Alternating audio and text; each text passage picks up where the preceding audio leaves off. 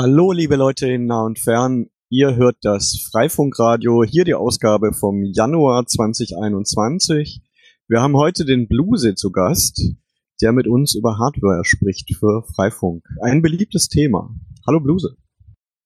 Ich grüße euch. Schön, dass ich da sein darf. Hallo Bluse. Wir hatten dich ja schon vor vielen Sendungen zu Gast. Da hast du uns darüber berichtet, wie du dein ganzes Dorf vernetzt hast oder umliegende Dörfer auch noch, äh, weil damals, als ihr damit begonnen habt, gab es weit und breit kein DSL oder irgendeinen anderen Internetanschluss und so habt ihr euch das Netz quasi aus umliegenden Gemeinden zusammengeholt, gekauft und äh, dann per Funk euer ganzes Dorf vernetzt. Das waren doch die Anfänge der Evernet-Genossenschaft, oder? Ganz genau. Und ähm, angefangen habt ihr damals, glaube ich, auch noch mit mit den beliebten WRT 54 Geräten oder den Buffalos, die es danach gab und habt seitdem einige Updates auf euer Netz gefahren und heute wolltest du uns mal erzählen, wie denn so der aktuelle Stand im in Sundhausen ist. Genau. Ähm, heute werde ich äh, euch erzählen, was, äh, wie unser Ethernet im Jahr 2021 aussieht. Wir waren letztes Jahr relativ fleißig und äh, wie du gesagt hast, hat sich von, ähm, die Genossenschaft gibt es seit 2008, hat sich einiges getan. Äh, vielleicht um gleich den Bogen zu schlagen, wir haben immer noch ähm, drei WRT 54G im Einsatz mit der latest, greatest 175 Firmware von Sven Ola. Und ähm, diese sozusagen sind wir noch nicht losgeworden. Äh, das scheint noch zu gut zu laufen, dass äh, ähm, quasi die Haushalte, die die benutzen, ähm, da noch nicht gesagt haben, alles klar, wir steigen auf die 5 Gigahertz Variante um. Ähm, genau. Aber äh, lasst uns nicht über den alten Kram sprechen, sondern über den neuen. Das größte Hardware-Update, was wir letztes Jahr gemacht haben bei uns im Netz, ist der Umstieg von unseren Backbone-Links, die wir innerhalb, also wir haben vielleicht nochmal so ein bisschen eingehend, äh, fünf Dörfer, die wir äh, untereinander vernetzt haben, in der Mitte von Thüringen und ähm, innerhalb ähm, der Dörfer haben wir verschiedene Backbone-Links, typischerweise mit 5 GHz Ubiquity-Technik so über die letzten 5, 6 Jahre betrieben.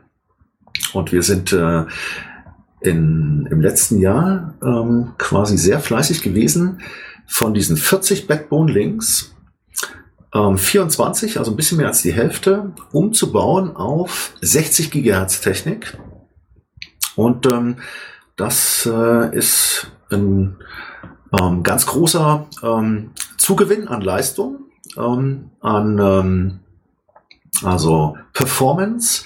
Und dazu will ich gerne so ein bisschen was äh, erzählen. Ähm, denn das wäre so meine erste, ähm, mein erster Erfahrungsbericht und äh, auch meine erste Empfehlung für andere Freifunknetze, dass diese 60 Gigahertz Punkt-zu-Punkt-Links ähm, gar fantastisch funktionieren. Ähm, und äh, natürlich haben die auch ein paar Drawbacks und so weiter und so fort. Und äh, genau, das wäre so mein, mein erster Auftakt.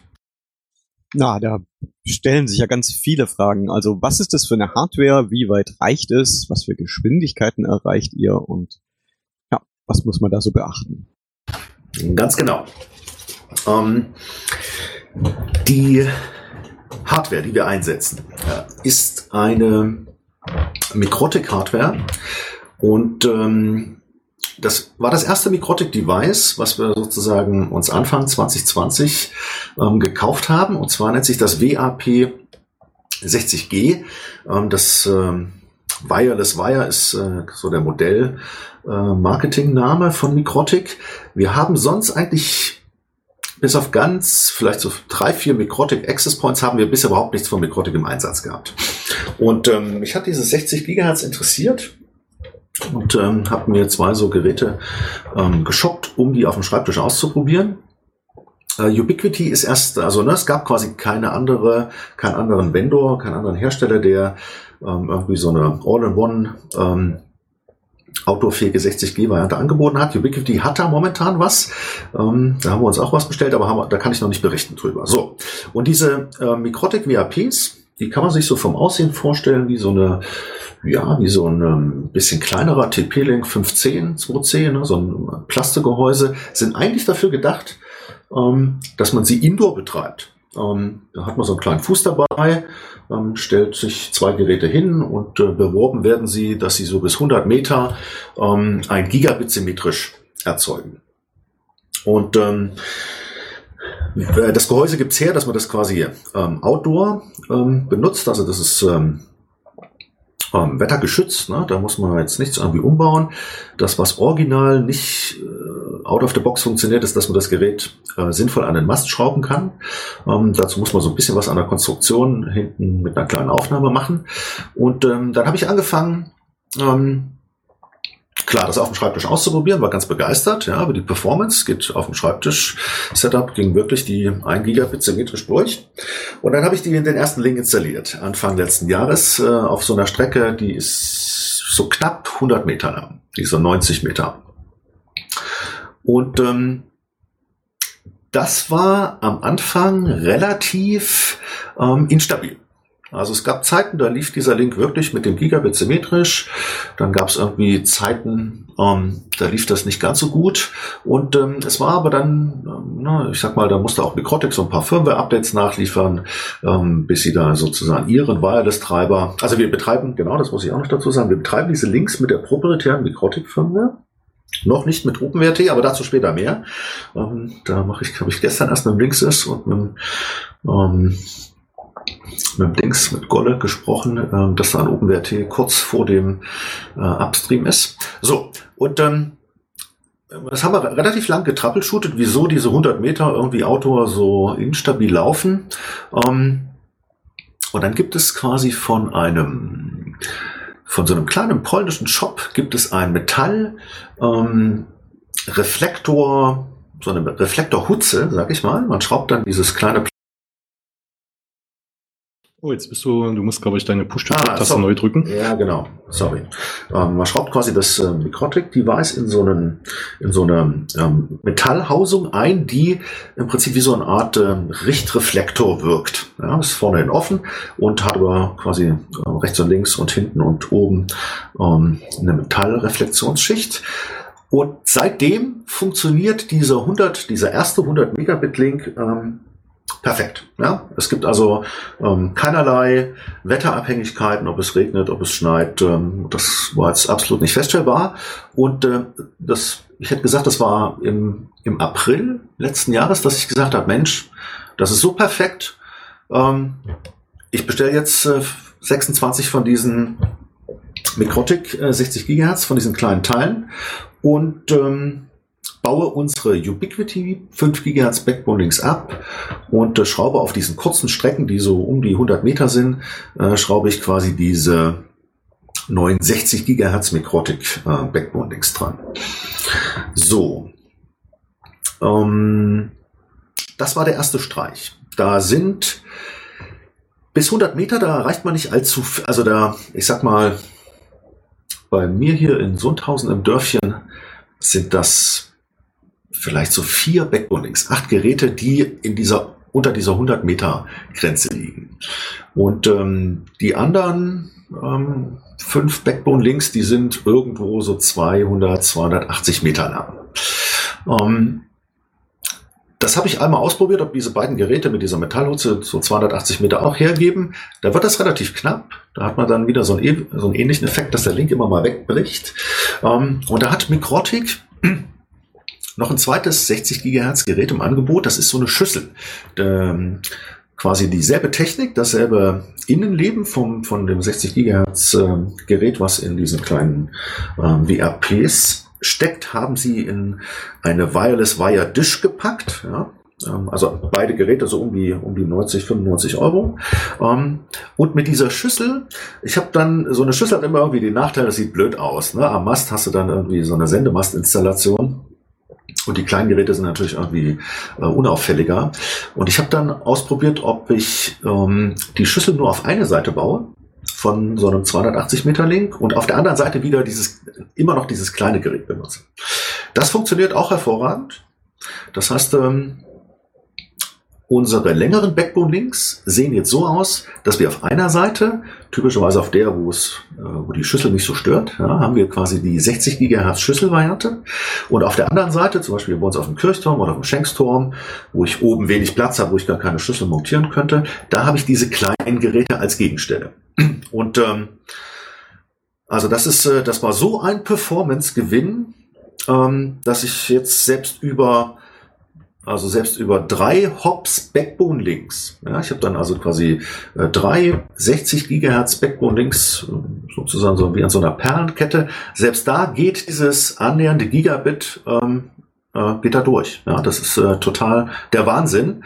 Ähm, wir haben das zwischen diesen äh, Freifunkroutern quasi einfach gebridged. Ähm, diese Backbone Links machen also nichts als äh, eine Bridge und ähm, die Freifunkrouter nutzen das quasi als, ähm, als Backbone, ich sag mal Kabelinterface, ne? so sieht das aus Freifunkrouter-Sicht aus. Mhm. Ähm, was haben wir noch gemacht? Wir haben, ähm, man darf es eigentlich in Deutschland, oder ich weiß nicht, ob man es darf, es ist zumindest nicht ähm, explizit erlaubt von der BNetzA, dass man diese 60 Gigahertz Geräte in einem ähm, Multipoint-Setup betreibt. Ähm, die BNetzA hat bisher nur genehmigt, dass man 60 GHz als Point-to-Point -Point betreibt. Die Geräte als solches unterstützen das aber. Und ich habe hier einen, ich nenne es mal Testlink, ähm, wo ich an, also das typische Setup ist eins dieser 60 GHz Geräte ist der Access Point als äh, Bridge. Ähm, das andere ist ein Client als Bridge. Und ähm, ich habe hier einen äh, Test-Setup, wo ich an einen dieser 60 GHz Access Points ähm, vier Geräte ähm, im Client-Modus ähm, sozusagen zu diesem Access Point verbunden habe ähm, und äh, quasi dann eine, eine, größere Bridge gebaut habe. Ähm, das funktioniert auch hervorragend. Ähm, das geht natürlich baulich nur, wenn man sagt, äh, okay, ich habe hier irgendwie in eine Richtung von meinem Access Point aus, irgendwie in den 30 Grad, wo ich da so gucke, habe ich irgendwie mehrere Punkte, die sich ähm, zu mir verbinden könnten. Aber äh, wir haben ja an einer Stelle genau den Fall ähm, und äh, auch das funktioniert äh, ganz hervorragend. Ja. Äh, Bluse, der, was war der Preis für diese Geräte? Also was kostet das, diese, diese Hood? Was kostet dieses kleine Gerät? Was kostet das Gerät mit dem, mit der Gitterschüssel dran? Ja, ähm, ich habe quasi Idealo mal aufgemacht, ne? Spoiler Andy. Ähm, also die beiden 60 Gigahertz Geräte, sowohl die Schüssel als auch dieses ähm, kleine Gerät, dieses WAP G, äh, 60G Gerät kosten um die 95 Euro ein Gerät. Das heißt, die Schüssel ist im selben Preissegment wie dieser WRP 60G. Äh, zu beachten ist, dass man diesen Mikrotik, äh, ja, hat ja so äh, nicht allzu viel mit ähm, quasi Open Source und so weiter zu tun. Sie haben ein Lizenzmodell, dass man so eine Router OS Lizenz braucht, um diverse Features von einem Gerät zu nutzen. Und ähm, ich will das noch quasi für die Hörer anmerken. Ähm, wenn man man kann dieses WAP 60G mit einer Lizenz kaufen, da funktioniert das Gerät nur als Client. Und mit der nächst höheren Lizenz, ähm, mit der License 4, also mit der License 3 funktioniert es nur als Client, mit der License 4 funktioniert es auch als Access Point. Ähm, man kann das unterschiedlich bestellen. Der Client kostet 85 Euro, der Access Point 95 Euro. Wir sind dazu übergegangen, ähm, nur noch diese Access Points, also diese 10 Euro mehr auszugeben, dass man alle Geräte als Access Point betreiben kann. Ähm, man könnte, wir haben, haben einmal so eine Lizenz nachgekauft, weil ich mal so ein paar License 3 Geräte am Anfang quasi unwissen, unwissentlich bestellt habe, weil mir das nicht klar war, was da Mikrotik überhaupt mit Lizenzen so macht. Ähm, genau, also äh, für knapp 100 Euro hat man eine Seite, für 200 Euro quasi den, den, den ganzen Link. Die Hutze kostet äh, 15 Euro und äh, dann bekommt man, äh, das Schöne ist, es ist, äh, tja, man kann es jetzt im Radio nicht zeigen, aber ich kann es natürlich beschreiben. Ähm, Vielleicht hast du auch einfach ein Bild oder einen Link für uns, was wir dann in den Shownotes äh, mit einbinden können. Genau, genau, genau, genau. Ähm, das suche ich äh, an einer passenden Stelle gleich noch mit raus, das habe ich. Ähm, das ist quasi ein, ein Metallgehäuse, da passt, äh, da kann man dieses, äh, ne, bohrungsmäßig passt genau dieses, ähm, eigentlich für den Schreibtisch gedachte WRP 60G rein. Und an dem Metallgehäuse hinten ist ein schöner Masthalter dran, ne, also quasi eine, eine Schelle, wo ich auch ähm, den Tilt ändern kann, bevor ich sie fixiere. Also das ist genau, äh, die Hutze macht nicht nur eine ähm, Empfangs- und Leistungsverbesserung durch, durch dieses Shielding, ja, sondern äh, macht auch gleich die, die schicke Masthalterung, ähm, die man sonst irgendwie selber bauen müsste, wenn man nur dieses Schreibtischding einfach nackig an Mast machen will. Genau, kann ich sehr empfehlen. Ähm, ja, und ähm, wir sind quasi in Sundhausen, haben wir jetzt, ähm, lasst mich überlegen, 13 Backbone Links mit 60 Gigahertz. Ähm, und ähm, das wird für die nächsten zwei, drei Jahre, ähm, glaube ich, die gesetzte Technik sein. Wir werden jetzt die anderen Dörfer ähm, auch äh, rückbauen von dieser Ubiquity äh, 5 Gigahertz Technik auf 60 Gigahertz. Wir werden jetzt mal die ähm, Ubiquity 60 Gigahertz ausprobieren. Äh, die haben jetzt sozusagen deren 60 Gigahertz Modelle. Äh, die gibt es so seit zwei, drei Monaten. Ähm, die wollen wir uns auch anschauen, ne? ob das passt oder ob das nicht passt. Ähm, genau. So, was kann man noch Positives sagen? Und dann kommen wir so ein bisschen zu dem Drawback. Ähm, Positives kann man noch sagen, die Geräte sind viel sparsamer. Also ein so ein äh, 60 Gigahertz WRP, der zieht so im Schnitt ähm, dreieinhalb Watt. Ob ich da ein Gigabit Traffic drauf gebe oder nicht. Ähm, dieser 5 GHz Ubiquity Backbone, äh, ne, so dieses, äh, diese Nano Beam oder was man, was wir da quasi so äh, vorher genutzt haben, das liegt irgendwo bei 6, 6,5 Watt. Ähm, das heißt, äh, die Leistung steigert sich und der Verbrauch sinkt. Ne? Das ist wahrscheinlich dem, dem ARM geschuldet, dem ARM-Prozessor, der in diesen 60 ähm, Gigahertz Geräten werkelt. Ähm, das ist ein schöner Nebeneffekt, finde ich. Hm. Was ein bisschen schade ist, dass ähm, die Geräte haben ähm, nur einen Port, ne, wo sie mit PoE äh, gepowert werden. Die Ubiquity-Geräte hatten, äh, je nachdem, was man für eins hatte, äh, hatte man dann immer mal, also kon konnte man eins nehmen, wo man zwei Ports hat und dann quasi dieses PoE am Mast ähm, auf dem zweiten Port noch durchreicht und irgendwie noch ein zweites Gerät powert. Ähm, das heißt, so bei einer, bei einer Kircheninstallation ähm, äh, mussten wir so ein, zwei Netzwerkkabel neu hochziehen, weil jeder Backbone-Link jetzt seine eigene PoE-Versorgung braucht. Ähm, beziehungsweise haben wir, stimmt gar nicht, wir haben bei einer Installation, habe ich ein neues Gerät, ja, sehr gut, das hatte ich mir gar nicht notiert, aber das ist natürlich auch ein neues Gerät. So, das heißt für ähm, unsere Installation auf dem, auf so einer typischen Kirche, wo wir bisher auch äh, so Ubiquity-Geräte hatten, die noch das PoE auf einen zweiten Port wieder rausgeben konnten und dann so ein bisschen so ein Daisy-Chain-Setup. Das geht mit diesen Mikrotix nicht. Und da haben wir ein neues Gerät, ähm, und zwar so ein Ubiquity PoE-Switch, der in einem Autogehäuse ist. Das ist äh, für, ich sag mal, für so eine Installation, wo ein, wo man ein Netzwerkkabel bis aufs Dach hat und hat aber auf dem Dach irgendwie äh, drei Backbone-Links noch zu versorgen und den Freifunkrouter. Da ist das Gerät spitze. Ja, ähm, wartet mal, ich hol's mal gerade auf den Schreibtisch. Ja, so, genau, das habe ich jetzt wie heißt denn dieses Gerät? Ja, genau, das sage ich euch sofort. So, Auch, äh, Gut, dieses Geklapper von dem Gerät. Das, äh, Ja, genau, das Live. ist hinten die, die, die Masthalterung. Äh, Das Gerät heißt äh, Nano Switch von Ubiquity. Ähm, liegt so um die, ich glaube, 42 Euro und hat im Prinzip vier mh, Gigabit-Ports. Einen Port ist der PoE-In, ne, man geht quasi mit Passiv-PoE rein und auf den anderen drei Ports äh, bekommt man Passiv-PoE raus und kann quasi äh, drei äh, PoE-fähige Geräte, die ähm, geswitcht zusammen liegen sollen, äh, versorgen. Ja, und äh, spart sich die Arbeit oder die, manchmal ist es irgendwie schwierig, in neues oder zwei neue Netzwerkkabel aufs Dach zu ziehen. Äh, wenn man eins liegen hat, kann man das schön als Port-Multiplexer inklusive PoE benutzen. Äh, du hast jetzt zwar gerade gesagt, aber lass mich nochmal nachhaken. Also es ist tatsächlich so, es geht äh, passiv B rein und passiv PoE geht raus. Oder ist die andere Seite Genau. richtiges, echtes? Ist kein echtes AF, ist alles passiv. Also womit man dann äh, Beschränkungen hat bezüglich dessen, na, der Leistung. Aber du sagst ja, die Geräte brauchen nur 3 Watt. 15 Watt gehen, glaube ich, über Passiv PoE, von daher passt es. Genau.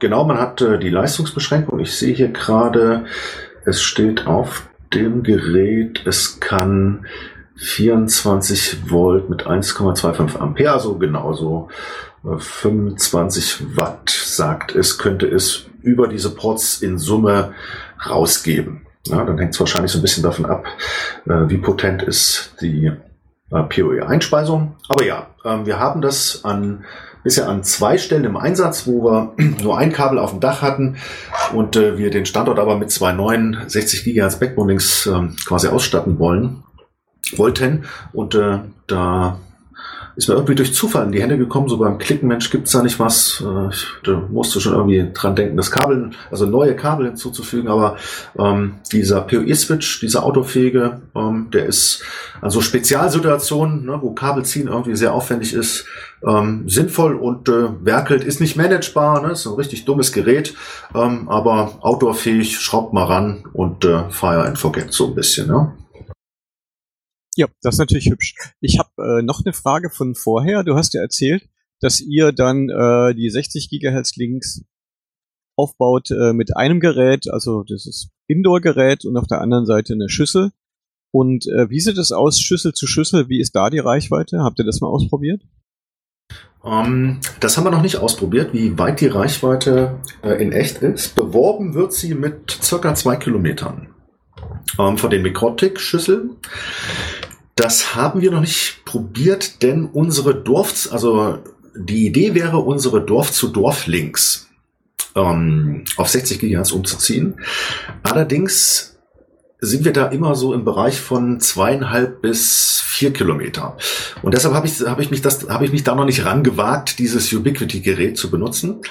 Ähm, da würde ich vielleicht den sozusagen meine Idee dort ist, also ich, wir werden das machen auf 60 Gigahertz und wir werden das ausprobieren, aber nicht mit dem Ubiqu nicht mit dieser Ubiquity-Schüssel, sondern ähm, mit der, äh, entschuldigt, nicht mit der äh, Mikrotik-Schüssel, sondern mit der Ubiquity-Schüssel. Die kann ähm, Marketing-Sprech äh, so zwölf Kilometer und äh, die hatten jetzt irgendwie in ihrem Forum so ein, so ein, so ein quasi wie viel Kilometer schafft die Ubiquity Community mit dieser Ubiquity 60 Gigahertz Schüssel und da sind durchaus Links dabei, die sind so im Bereich 10 bis 12 Kilometer und ähm, das wollen wir ausprobieren. Denn ähm, bisher sind unsere Long Distance Link Links quasi auch auf 5 Gigahertz. Ähm, können quasi nicht, äh, kommen nicht in die Region von einem Gigabit und schon gar nicht symmetrisch. Und äh, genau, das ist quasi für dieses Jahr geplant, dass wir unsere Dorf-zu-Dorf-Links auch auf 60 Gigahertz umstellen. Allerdings dann mit der Ubiquity-Schüssel da, die ähm, nicht diese 2 Kilometer Begrenzung hat wie die Mikrotik, sondern die kann also so bis, ich denke mal, bis 10 mit sauberer Sichtverbindung ähm, ist man da, äh, kann man da loslegen. Und der Preis für die Ubiquity Hardware?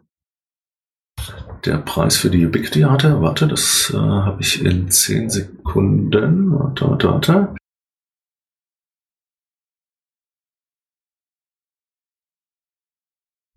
So. Das Gerät nennt sich Ubiquity Airfiber 60 Long Range. Das ist, ähm, genau, das ist schon eine andere, bisschen eine andere Preisliga. Es kostet ein Gerät 320 Euro. Das heißt, ähm, das äh, ist nicht mehr in der 100 Euro Klasse, ähm, aber vielleicht auch noch nicht irgendwie jenseits der 1000. Das heißt also, lass mich mal schauen, ist das wirklich nur einer? Hm. Ja, das ist nur ein Gerät. Also man muss zweimal 300 Euro in die Hand nehmen, um, um so einen Ubiquity Long Range 60 GHz Link aufzubauen. Aber da haben wir noch keine Praxiserfahrung, weder mit den 60 GHz von Ubiquity äh, als Schüssel oder als, die haben auch so eine kleine quasi Nano Beam Style 60 GHz Variante. Das was, ich sag mal, was Ubiquity bewirbt, äh, klingt ganz sympathisch, nämlich sie haben in ihre Geräte neben dem 60 GHz Radio, was unter der Haube auch so ein 2 Gig äh, Treiber ist, ähm, haben sie noch ein 5 Gigahertz Radio mit eingebaut und bewerben das, dass äh, falls das 60 Gigahertz äh, maruckt oder aus Wetterbedingungen nicht funktioniert, können sie äh, instantan quasi das 5 Gigahertz Radio so als Fallback-Link ähm, noch benutzen. Ähm, das klingt erstmal nicht schlecht, so ein bisschen wie so eine mehr Sicherheit. Ähm, in unserer, in unseren ganzen Mikrotik-Backbone-Links, die so ne, 100 Meter, 200 Meter sind im Dorf, gab es dafür noch nie die Notwendigkeit. Ähm, also es gab noch keine, ähm, weiß ich nicht, äh, Wetterbedingungen. Ne? Gut, jetzt hat man nicht viel Nebel. Also ähm, ich hatte noch keine Wetterbedingungen, wo, wo ich gesagt habe oder feststellen konnte, dass diese ähm, reinen 60 Gigahertz Backbone-Links ähm, nicht performen. Ja, noch eine Frage. Wie viele nicht überlappende Kanäle gibt es in diesem 60 Gigahertz Band? Das waren vier oder sowas. Ähm, das sind ähm, das sind ein paar mehr. Ähm, wir können auf den Mikrotik-Geräten sechs überlappungsfreie Kanäle einstellen. Von müsste ich jetzt aufs Gerät gucken, also so aus dem Bauch raus von ähm, 58 Gigahertz bis, ich glaube, 64 Gigahertz. Ähm, die Konfiguration der Mikrotik-Geräte ist, ja, da muss man sich so ein bisschen an dieses proprietäre Webinterface oder CLI halten. Ähm, alle sechs Kanäle kann man nur in der CLI konfigurieren. Aktuell, ähm, das Webinterface gibt einem nur die äh, Möglichkeit, vier Kanäle zu konfigurieren. Ähm, das ist, ähm, wir haben hier auf unserem Schenksturm haben wir eins, zwei, drei, vier, fünf 60 Gigahertz Backbone-Links, die dort quasi zentral oben an dem Glockenturm zusammenkommen, jeweils in eine andere Richtung strahlen. Ähm, die liegen einfach auf, ja, ne, auf anderen Kanälen. Da gibt es keinerlei Interferenz. Ne? Die, die Geräte selbst sind vielleicht so 30 Zentimeter back-to-back auseinander. Ähm, und ähm, das ist völlig sorgenfrei, egal wie viel da los ist auf diesen unterschiedlich ausgerichteten 60 Gigahertz Backbone-Links. Ähm, die Interferenz ist ähm, sozusagen nicht da. Ne? Die haben zwar die Metallwurzel, also da ist so ein bisschen äh, was on top, ähm, um das abzuschirmen, aber ähm, da kann ich, äh, wo man sonst selbst beim 5 Gigahertz bei so einem dichten, dichten quasi Turm-Setup äh, doch hier und da mal äh, mitbekommt, wenn die Kanäle zu dicht sind, dass man sich da gegenseitig äh, reinstrahlt, ist bei diesem 60 Gigahertz gar nicht. Ja? Ist insofern also super, ja, super zu isolieren, selbst auf engem Raum. Sehr schön. Ähm, noch eine Frage zu den zu euren Backbone-Links. Das sind jetzt äh, einfach die Links von Nachbar zu Nachbar oder sind das quasi Links, die irgendwie schon weitergehen?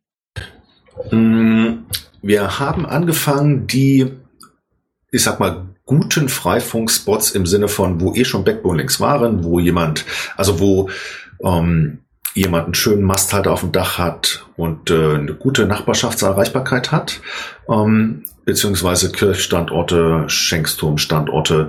Äh, zwischen denen haben wir ähm, angefangen, quasi diese 60 Gigahertz äh, als ähm, neue Technik anstelle der 5 Gigahertz Punkt-zu-Punkt-Links ähm, auszutauschen, ne, abzugraden, so, sozusagen. Hm. Und ähm, aber auch ich sag mal, ne, ne, wir haben zum Beispiel dieses Multiport-Setup ist jetzt in so einem Wohngebiet, ne, ähm, wo ich dann, wo wir dann, äh, ich sag mal, wo der Backbone-Link bisher zu einem guten Punkt in dieses Wohngebiet ging. Und von dort wurde es einfach ganz normal per Mesh verteilt. Mhm. Ähm, da ich, da das mit diesem Backbone-Link aber jetzt irgendwie so prima läuft und ähm, der quasi der im Genuss dieses Backbone-Links kommt, ne, der hat also volle Bandbreite und die Mesh-User ähm, sind so müh langsamer, dass wir gesagt haben, na gut, wer in der, wer in diesen Einfallswinkel dieses Backbone-Links mit reinfällt, der bekommt jetzt einfach auch noch so ein Backbone-Link zu diesem, zu diesem Turmstandort.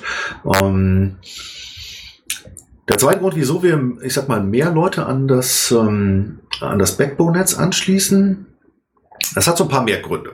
Genau, das ist äh, übrigens ein Punkt hier auf meinem Zettelchen. Ähm, super Überleitung quasi zu dem, ähm, wie hat sich denn unsere Freifunknetzarchitektur verändert, wenn ich das irgendwie mal zusammenfassen sollte, von als wir gestartet sind, irgendwie 2003, 2008 gegründet und dann mehr und mehr Dörfchen und dann irgendwie ne, die letzten fünf Jahre eigentlich gleich geblieben, aber wir haben den, diese Backbone-Infrastruktur immer weiter ausgebaut. Ähm, es ist so, dass man in Sundhausen sind wir so circa 40, 45, sowas in der Größenordnung Haushalte, die mitmachen. Und ich würde sagen, mindestens 30, 32 haben einen Backbone-Link. Das ist viel mehr als äh, vor fünf Jahren, wo wir nur so richtig gute Standorte irgendwie mit einem Backbone-Link äh, durchzogen haben. Denn ähm, diese Backbone-Link ähm, sozusagen die Entlastung des Meshes durch dieses Backbone-Konstrukt ähm, weil wir alle auf einem Kanal das Mesh laufen haben. Wir haben es leider noch nicht ähm, irgendwie separiert, dass man so kleine Mesh-Inseln macht. Ähm, das war so ein ähm, ich sag mal, großer Performance-Gewinn. Aber wenn man sich die Architektur jetzt anguckt, könnte man natürlich auch genauso sagen, na Mensch, Bluse, das sieht ja hier aus wie, das hätte man auch schon vor zehn Jahren bauen können, dass man sozusagen ein Dorf vernetzt und lässt das Mesh komplett weg, ja, und macht so ein ähm, Access Point Client Backbone Setup. So sieht das mittlerweile aus bei uns. Und ähm, es ist, ähm, ich will das mal so ein bisschen übertrieben sagen. Ähm, es ist bis auf die vielleicht zehn, die Mesh-Only bei uns im Freifunk dran sind, hier in Sundhausen, ist das Mesh-Interface auf einmal das Fallback-Interface, wenn der Backbone ausfällt. Oder um, wenn ähm. ich äh, noch einen Router im Garten aufstellen will und da auch irgendwas haben möchte, oder? Genau. Wenn du sagst, äh, komm her, ich will jetzt auch im Garten was haben, irgendwie schnell Erweiterung des Netzes book, dann kommt eben ein Mesh-Ding hin. Ähm, genau. Also die, quasi gewachsene Netzwerkstruktur ähm, sieht, äh, hat sich komplett gewandelt in ein sehr äh, Backbone durchzogenes Punkt-zu-Punkt-Netz. Ähm, und ähm, alle machen das Mesh, nutzen es aber, wenn man irgendwie zwei, drei Backbone-Links hat oder ein, nutzen das eigentlich nur noch ähm, äh, A, wenn der Backbone nicht steht oder B, wenn man irgendwie äh, ne, äh, doch ein Mesh-Knoten dran ist. Ja? Gut, da hat ja einiges passiert. Ihr habt jetzt halt auch sehr viel mehr Hardware. Die Hardware ist billiger geworden und der Bandbreitenverbrauch ist sicherlich sehr gestiegen über die Jahre. Ganz genau. Das ist quasi noch die zweite Sache, dass ähm, ähm, der Bandbreitenbedarf ähm, ordentlich gestiegen ist und wir hatten vielleicht so vor drei Jahren, haben wir gesagt, ähm, wer gern telefonieren möchte für den ähm, machen wir quasi die Arbeit und schauen, ob der nicht einen Backbone-Link kriegen kann. Weil ähm, das eine sozusagen, wer irgendwie SIP-Telefonie macht und hat einen Backbone-Link, der hat einfach eine konstantere ähm, ähm, Qualität im Telefonnetz, als wenn er einen Mesh-Only hat bei uns. Ähm, das waren so die zwei äh, Motivatoren, wie so wir gesagt haben, äh, Backbone-Ausbau lohnt sich. Und jetzt mit diesen quasi, ne, mit diesen ähm, 60 Gigahertz-Teilen, dass man nochmal so, so einen Performance-Gewinn hat, der bezahlbar ist, ähm, der hat das nochmal irgendwie der, einen neuen Schub gegeben. Ja. Ja, damit sind wir, glaube ich, auch schon weit über die Sendezeit, die wir haben, von einer halben Stunde. Äh, Gibt es ah. noch etwas, was wir äh, unbedingt abhaken sollten?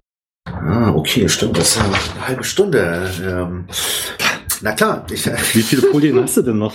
nee, ich habe äh, sozusagen, ich habe die ähm, wichtigsten drei Stichpunkte ähm, mir hier auf meinem Zettel bisschen ausführlich gemacht und zwei davon haben wir abgehakt aus meiner Sicht. Einer fehlt noch, nämlich ähm, ähm, genau. Ich, ich erzähl mal. Ähm, wir haben unser, also wir haben 100 äh, Meshknoten in Summe und ähm, die Hardware, die wir dort benutzen, teilt sich in ähm, 25 APU-Boards. Äh, dort ist quasi ein PC Engines APU 2D4 mit ähm, immer noch ATH 9K, äh, 5 GHz Mesh Interface und manche haben irgendwie eine ATH 9K 2,4 GHz als Access. Und die restlichen 75 Router sind äh, ausschließlich äh, TP-Link CPE 510. Und ähm, die 510er die laufen super. Ähm, das ist äh, immer noch irgendwie ein tolles Device, aber äh, die laufen da schon äh, fünf, sechs Jahre. Die können nur 100 Megabit aus ihrem Port rausgeben. Und jetzt haben wir sozusagen den Effekt, dass manche Dachinstallationen haben ein 60 GHz Backbone-Link. Da würden quasi, äh, da würde ein Gigabit rausfallen. Und äh, der Freifunkknoten ist aber so ein äh, TP-Link 510. Und da fallen nur 100 Mbit raus. Das heißt, ähm, die kommen, können quasi die tolle Leistung gar nicht nutzen, weil ähm, der CPE im Prinzip äh, kein kein Gigabit-Port hat. Und ähm, das treibt uns um, das wollen wir gerne dieses Jahr in Angriff nehmen, nämlich die äh, das Upgrade dieser CPE 510. Und das ist die große Frage, auf welche Hardware. Ähm, und wir wollen da, na, diese will ich gar nicht ausweiten, Atheros ATR9K Sache leider nicht im 10K und 11K und da das eigentlich nicht unsere Reise ist, die wir gerne mitmachen wollen, werden wir auf ein MT76 äh, MediaTek WLAN Gerät umsteigen und da gibt es leider noch nichts fertig out of the box, dass man an den Masten Outdoor schraubt. Und äh, wir haben letzte Woche unser erstes 3D ähm, Gehäuse gedruckt, selbst designt hier auf unserem Plotter, wo man ein, wir haben uns ähm, so als sozusagen Working Target für ein Banana Pi R64 entschieden. Das ist äh, im Prinzip so ein Board mit äh, 5 mal Gigabit, das hat ein PoE, da kann man ähm, zwei Mini-PCI-Karten reinstecken, hat ein Gigramm, ist relativ potent, ist ein MT7622 SOC und äh, wir wollen die MT7615 äh, WLAN-Karte, eine 4x4-Karte dort verwenden und ähm, wir haben uns quasi gesagt, okay, wenn es kein Gehäuse gibt, wenn noch keiner irgendwie ein MT76 für Outdoor anbietet, dann äh, ne, 3D-Druck macht es möglich, kann nicht so schwierig sein. Wir haben dort quasi ein Gehäuse designt. Ich werde einen Link teilen. Da sind ein paar Bilder drin vom Gehäuse, von dem Board. Was wollen wir da für eine Wi-Fi-Karte nehmen? Was wollen wir auch für eine Antenne nehmen? Weil äh, die quasi diese, ich sag mal, der neue ähm, Ethernet Mercedes Freifunkrouter, den wir da versuchen zu bauen, der hat ein paar Herausforderungen, die gehen bei dem Gehäuse los, äh, das wir irgendwie momentan selber machen müssen. Ähm, und gehen aber weiter, dass man jetzt äh, eine 4x4-Karte hat. Und ähm, wenn man sich jetzt überlegt, okay, das, das Board selbst hat eine MT76 4x4 2,4 GHz Onboard. Und äh, jetzt stecke ich dort noch eine zweite MT76 15 4x4 5 GHz mit rein. Dann habe ich auf einmal acht Antennen ähm, UFL-Ports. Ja? Und ähm, es würde natürlich keiner hier auf dem Dorf äh, Mast beglückwünschen, wenn ich äh, quasi acht Antennenkabel aus dem Gehäuse rausziehe und mache an jedes Antennenkabel eine einzelne Antenne dran. Ne? Da sehen wir aus wie so ein UMTS-Sendemast. Und ähm, da haben wir uns was überlegt. Da haben wir jetzt die erste Testantenne bestellt, eine Omni-Antenne, die ähm, vier Eingänge hat, vier N-Eingänge, ähm, die sozusagen vier mal vier ähm, in fünf als auch in zwei vier versorgen kann, also eine Dualbandantenne. Ich habe das vor Jahren mal ausprobiert, war nie so richtig zufrieden mit so Dualbandantennen, weil die klar nicht so eine so eine äh, gute Verstärkung haben. Aber ähm, von der Bauform her ist das jetzt der ähm, Kompromiss, den wir ausprobieren wollen, nämlich es kommt zu einer Rundstrahlantenne mit vier ähm, Eingängen an den Mast, darunter unsere Box mit den besagten äh, zwei Wi-Fi-Karten, 2,4 und 5 GHz jeweils mit vier Streams. Und dann gibt es quasi, das interessiert wahrscheinlich Elektra, das kennt sie auch bestimmt, äh, es gibt einen ähm, Deplexer so nennt sich das zumindest von Compex, von der Firma Compex kann man so einen kleinen Deplexer kaufen. Und ähm, das ist im Prinzip so, eine, so ein passives Bauteil. Da kann ich einen 2,4 Gigahertz Stream und einen 5 Gigahertz Stream per ähm, UFL ähm, Pigtail drauflegen und bekomme die beiden summiert auf einen Reverse SMA, wo ich ein Antennenkabel anschrauben kann. Das heißt, wir machen in unserem Gehäuse haben wir so einen kleinen Bügel gebaut, wo vier von diesen Deplexern reinkommen und ich mache aus den acht ähm, Antennenausgängen mache ich vier äh, quasi überlagerte Antennenausgänge, so dass ich, das ist unser Plan, aus der Box mit vier Antennenkabeln rausgehe auf diese Omni-Antenne, die vier Eingänge hat. Und dann hat man sozusagen ansichtsmäßig eine, eine Omni-Antenne und eine Box. Ne? Das ist dann quasi nicht irgendwie eine aus x Antennen bestehende Konstruktion, was allen irgendwie, was irgendwo alle ihre Schwierigkeiten logischerweise hätten. Ähm, sondern es ist noch immer irgendwie was einfach Übersichtliches. Genau, das wollte ich noch loswerden. Das war ein ganz wichtiger Punkt äh, hier auf meinem Zettelchen, was unser Upgrade-Pfad ist für dieses Jahr. Ja. Äh, beachtlich. Und äh, was kosten die Diplexer? Und natürlich muss dann diese Antenne ist natürlich Dualband. Ähm, inwieweit so viel Kompromiss dann tatsächlich performt, na, das werdet ihr sehen. Genau, das, äh, das, das gilt's rauszukriegen. Ne? Also da bin ich auch, ähm, das muss geprüft werden. Es kann sein, dass das äh, nicht performt. Ähm, und das ist nicht billig. Also das, weil du, also mal so ein paar Hausnummern, ne? Dieses ähm, Banana Pie also ungefähr, weiß ich nicht, 85. So, äh, so eine zusätzliche MT76 Mini PCI Wi-Fi-Karte liegt so um die 35, 40. So, dann brauchst du das Gehäuse. Die Antenne liegt, äh, die äh, gibt's bei Asia AF. Das sieht man dann auch bei dem Link, den ich noch reinstelle. Die kostet so um 100er. Also, ähm, und die Diplexer, das ist so ein bisschen unverschämt, fand ich, weil das ist so ein ganz passives Bauteil. Ja, das wäre irgendwie was, wo ich denke, Mensch, das kann man da bestimmt preiswerter machen. Der Diplexer liegt bei 20 Euro. Das heißt, wenn ich davon vier einbauen will, habe ich 80 Euro nur für so ein bisschen passiv, mache aus zwei Ports einen.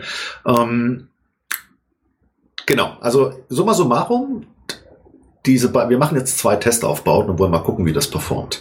Ähm, und äh, sind wir summa summarum pro Seite so um die 400 Euro. Das ist unverhältnismäßig viel äh, gegenüber einer, was weiß ich, ne, einem TP-Link äh, 510, den wir sonst benutzt haben, wo ich gesagt habe, ne, da kann man also für um die 80 Euro, was die früher mal gekostet haben, also kleine 100 Euro, hat man super Freifunk äh, Outdoor-Knoten. Ähm, ja, ähm, aber wir wollen das ausprobieren, genau wie gut das performt oder nicht performt. Es gibt eine abgespeckte Warte, aber die, die, die habe ich auch auf meinem Zettel, aber ich, äh, das wäre jetzt meine erste Frage, ob wir dafür noch Zeit haben, weil dann erzähle ich noch quasi die preiswertere Variante, die aber sozusagen ein ähnliches Konstrukt hat. Ähm, genau, aber nur wenn ihr sagt, es ist dafür noch Zeit. Nee, bloß wir sind längst über die Zeit, aber das heißt, ich mache das einfach so beim Schnitt äh, mache ich halt eine Langfassung äh, für einen Podcast und eine Kurzfassung fürs Radio. Ah, perfekt, genau. Ähm, perfekt, perfekt, perfekt. Äh, wartet mal, ich äh, hole mir gerade den, ähm, den Link hier. Sekunde.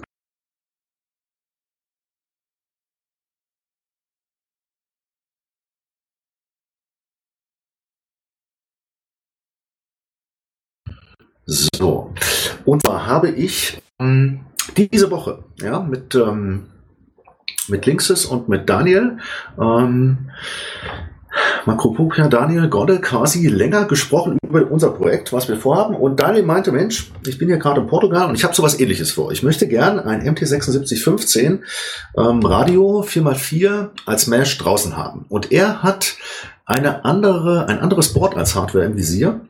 Und zwar hat er ein Mikrotik-Board im Visier anstelle äh, des Banana Pies, was wir jetzt äh, auf dem Schirm hatten. Ähm, und zwar ein Mikrotik RBM11G. Das hat denselben äh, SOC, ein, auch ein MT7622, also, also relativ potent, Dual-Core, äh, Gigram äh, und äh, so weiter. Hat nur einen Ethernet, über den man das Board äh, quasi PoE-mäßig versorgt, hat nur einen Mini-PCI Express. Äh, dort würde er die MT7615-Karte reinpacken. Und äh, Daniel ähm, fand das ganz interessant mit dieser Omni-Antenne, die wir da gerne benutzen wollen und diesem Dual, weil wir irgendwie eine 2.4er und eine 5er äh, 4x4-Karte ähm, gerne irgendwie zusammenlegen wollen, ohne unnötig viele Antennen zu installieren. Ähm, das hat er jetzt, quasi die Herausforderung hat jetzt nicht bei seinem bei seinem Setup. Und er nimmt eine, er hat folgendes vor, und das finde ich auch ganz cool, so von der Idee. Das probieren wir vielleicht auch aus. Er hat von eine hauseigene Richtantenne von Varia, vom Varia Store. Wartet mal, ich habe den äh, Link offen. Sekunde. So, das sieht man auch. Ich habe so eine ganze Linksammlung gemacht, zusammen gemacht in, den, in dem einen Google-Link. Äh, wenn, wenn ihr den teilen könnt, sieht da jeder über die ganze Hardware, über die, die ich heute gesprochen habe, habe ich quasi im Vorfeld zusammengesammelt. Ähm, und zwar ist das eine, das Ding nennt sich ähm, Panelbox 23, ist im Prinzip eine 5 GHz Antenne, ähm, äh, MIMO, ja, 2x2 Richt, äh, so, so ein rechteckiges ähm, Richtantennchen. Und das hat aber hinten dran eine Box, in die man ein Router reinstecken kann. Das heißt, diese Antenne hat äh, gleich mit hinten so ein, so ein bisschen ein Plastikgehäusebau, äh, wo man dieses Mikrotikboard mit reinpacken kann. Und dann ähm, ist quasi die Idee von Daniel, dass er äh, diese Antenne mit dem Board ähm, am Mast verbaut und aus dem Board, weil es ist eine 4x4 Wi-Fi-Karte, 2x2 davon kann er mit der äh, Antenne versorgen und die anderen beiden Streams zieht er raus mit dem Antennenkabel und macht dort ähm, eine Omni-Antenne dran, die nur einen 2x2 5 GHz Eingang haben muss. Ne? Ähm, ich fand das deshalb ganz spannend, weil das äh, ein bisschen kompakter ist und weil das so ein Setup ermöglicht, ich sag mal, dieses reine Omni, ähm, dass ich irgendwie sage, so ein Freifunk-Mesh besteht aus Routern, die nur Omni-Antennen haben und alle strahlen in alle Richtungen quasi gnadenlos. Ähm, das, äh, so, habe, so haben wir unser Netz auch nicht designt, denn allein diese, ne, diese CPE 510, die haben ja auch eine Richtwirkung, die richten wir mal aus. Ähm, typischerweise ist sowas wie, es gibt einen guten Punkt, der hat eine Omni und dann gibt es so drei, vier, fünf CPEs, die sind auf diesen guten Nachbarn, sagen wir mal, ausgerichtet. Und das ließe sich mit so einem Setup, was der Daniel vorhat, auch ganz gut machen, dass man sagt, man hat ähm, pro Freifunkknoten die Möglichkeit, mit einer Richtantenne sich irgendwie zu einem guten Nachbarn auszurichten. Und man hat zeitgleich noch irgendwie zwei Streams als Omni, ähm, um so ein bisschen für eine Verteilung zu sorgen. Ne? Das fand ich ganz spannend. Ja, das war jetzt aber eine Menge Informationen.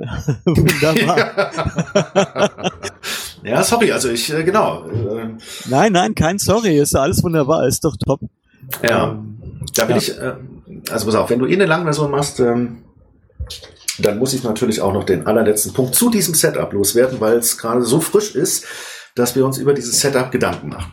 Also das eine wird sein, klar, unser Gehäuse, das ist ganz cool geworden. Äh, da geben wir quasi den STL-File und so weiter, das packen wir alles ins Git, da kann jeder gerne mitdrucken oder was verbessern und so weiter und so fort. Das ist natürlich klar, in den Bildern, die wir im Link sehen, seht ihr mal, wie das Gehäuse aufgebaut ist. Äh, schraubenloses Design soll es sein, ja, ähm, und so weiter und so fort. Ähm, und der letzte Punkt, auf den mich auch der Daniel gebracht hat. Und zwar diese Mini-PCI äh, Express MT7615 Karten, die es so gibt, momentan zu bestellen. Ähm, da hat man entweder mit dem ähm, taiwanesischen Händler Asia F zu tun. Da haben wir jetzt mal so ähm, äh, jeweils äh, zwei Exemplare bestellt. Einmal von so einer Oversized-Karte, die ist relativ alt. Das ist blöd. Die passt also baulich ähm, ragt die über diesen Mini-PCI-Port ähm, nach rechts und links relativ weit hinaus. Zum Beispiel in so einem APU-Board kann man da genau eine in die Mitte stecken und dann kann man die rechts und links in die Mini-PCI-Ports kann man gar nichts mehr stecken, weil die Karte das blockiert von ihrer Bauform her. Ähm, und die haben jetzt eine schlanke Karte noch. Ähm, und der große Nachteil von diesen, das hat mich auch so ein bisschen beim Datenblatt gewundert, die sind bei den hohen Übertragungen, bei den MCS äh, größer 9, ja, und irgendwie 80 Megahertz Kanalbreite, da hat man sowas wie eine Ausgangsleistung von 12 dBm. Also relativ überschaubar.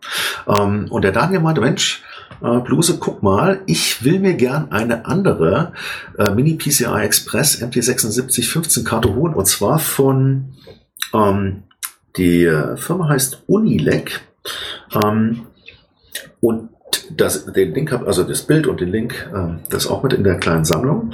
Ähm, und die hat einen Sky 85 äh, 71.2 PA externen äh, Power Amplifier mit on board und die kann bei der höchsten Rate 18 dBm. Und das klingt nach einer nach einer coolen Sache. Ähm, das heißt, ähm, bei diesen Mini PCI Express Karten ähm, gibt es mittlerweile auch eine, ich sag mal, eine High Power Variante. Ähm, da muss man so ein bisschen noch selber Hand anlegen, denn das kommt nicht einfach so im Sinne von Karte reinstecken und dann habe ich die High-Power-Karte, sondern diese ähm, externen PAs, die auf der Karte sind, die brauchen eine 5-Volt-Versorgung. Das hat keins dieser äh, Standardboards, sei es APU, sei es Banana Pi, sei es dieses Mikrotik RBM 11G, äh, hat das auf seinem Mini-PCI-Slot, diese 5 Volt. Das heißt, die muss man händisch dran löten. Die muss man sich gegebenenfalls irgendwo herholen von einer USB-Line oder ähm, wenn man das nicht hat, irgendwie von einem Step-Down-Konverter, um aus dem PoE äh, 5 Volt zu machen. Das heißt, das ist so ein bisschen Handgedrösel, aber ähm, man erkauft sich damit eine ähm, quasi irgendwie, ich sag mal, äh, ich sag mal sinnvoll klingende, ne? ich habe es ja noch nicht ausprobiert, aber sinnvoll klingende ähm, Sende Power irgendwie 18 dBm versus Ähm, 12 dBm ist schon echt, äh, also äh, klingt relativ wenig, was so die, die Standard Mini PCI Express MT76 15 Karten so liefern. Genau, das waren äh, im Schnelldurchlauf alle Punkte, die ich mir hier so notiert habe. Also ich bedanke mich mal von meiner Seite. Ja, vielen Dank auch äh, von mir, für, auch für die Einblicke in, in euer Netz. Äh, ist immer wieder spannend, was sich so tut in Sundhausen. Und äh, vielleicht noch eine kleine Ankündigung zum Schluss. Äh, wir hatten uns ja als Freifunk äh, über die Jahre immer wieder beim Google Summer of Code beworben und wollen das auch in diesem Jahr wieder tun. Und wenn ihr Ideen habt, äh, wie ihr äh, wenn ihr Ideen für Softwareprojekte habt, die Studenten umsetzen können, äh, dann äh, meldet euch einfach. Äh, ich habe da auch schon E-Mails auf den bekannten Mailinglisten geschrieben, so dass wir dann da auch genügend äh, Ideen zusammenbekommen. Ja, ähm, auch ich bedanke mich. Äh, zum Google Summer of Code habe ich meine beiden neuen Ideen quasi mit äh, allen Einschlägigen auch diese Woche besprochen. Also diese Woche war sehr produktiv bei mir. Das heißt, von mir gibt's dort auch den Input äh, für ähm, Freifunk Ghost GSOC. Und äh, ja, ich wünsche euch einen schönen Sonntag. Ähm, die halbe Stunde ist aber echt kurz, Mensch. Ne? Also. aber wir haben. Das ja, genau. war keine halbe Stunde. ja, das, das, siehst du, genau, das, das war, war eine das lange war, halbe Stunde jetzt. Das war eine bluse halbe Stunde. Okay, es sei mir verziehen. Ja. Gut, also ist nur ein bisschen mehr Schneider. Okay. Ende. Ja, äh, ich, vielen Dank fürs Zuhören, vielen Dank fürs Mitmachen. ja, ich hoffe, wir sehen uns dieses Jahr, ihr beiden. Das ist schon zu lange her, ja. Viel zu lange, ja. Das will ich doch auch hoffen, ja. Alles klar. Weil alle geimpft sind. Ja. ja. Tschüss. Tschüss. Tschüss.